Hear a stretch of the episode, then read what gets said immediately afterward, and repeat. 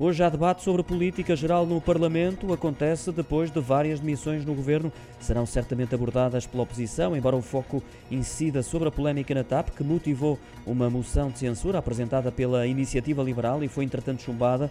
Também na execução do Plano de Recuperação e Resiliência, uma das prioridades do governo, como comprovam as visitas feitas pelo Primeiro-Ministro nos últimos dias a Leiria, Lisboa, Almada, Braga ou Benavente para avaliar os projetos que já estão em marcha a esse respeito.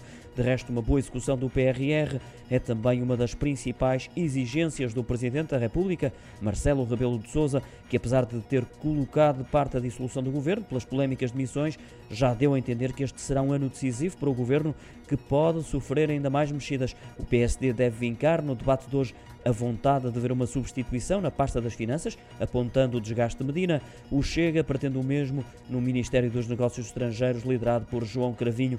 Outro dos temas aflorados será o da eventual intromissão política do governo no Banco de Portugal, designadamente no processo de venda do Banif.